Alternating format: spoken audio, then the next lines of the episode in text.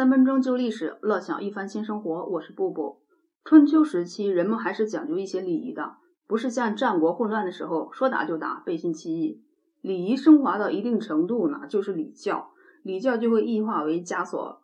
郑庄公身上就留下了许多这个方面的成语。在那个时代来看，郑庄公没有被那些礼教的枷锁束缚住。早先在继位之前，郑伯的母亲就总怂恿着郑王。希望把老二公叔段也推到郑王的继承人选上。后来郑伯继承了郑王的爵位，也就是后来我们称作的郑庄公。这样郑母就很不开心。单只看郑伯的郑务生这个名字就能看出来，他的母亲一向都不开心。务生的意思就是倒着生，郑务生的意思就是郑难产。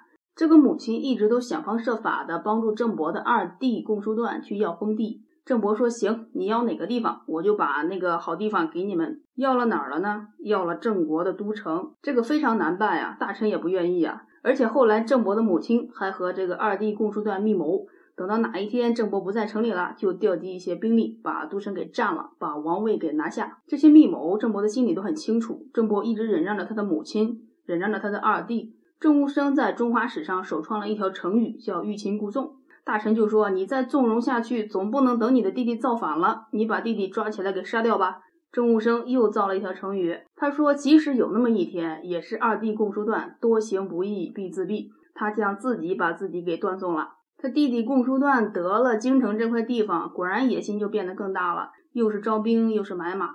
在《左传》这本书上，从来都没有提到过郑庄公是怎么打仗的。反正凡是郑庄公打过的仗，郑庄公的这一方都胜了。郑伯的弟弟共叔段等到了机会，他收到了妈妈的来信，说老二发兵，你哥不在城里。可是老二发兵的时候呢，郑伯已经布好了阵仗，把这个老二给围住了。共叔段一看。大势已去，反正造反也已经活不了了，干脆就自尽吧，这样在历史上还能留下一点风度。公叔段就兵败自杀了。郑伯就把他的母亲和二弟来往的一些关于叛乱的密谋的书信，全都给他娘送过去，说不到地下黄泉永不相见。这个意思就是活着的时候我再也不想见到您了。郑伯就把他娘给挪到了颍上那块地方给住下来，其实就是给软禁起来了。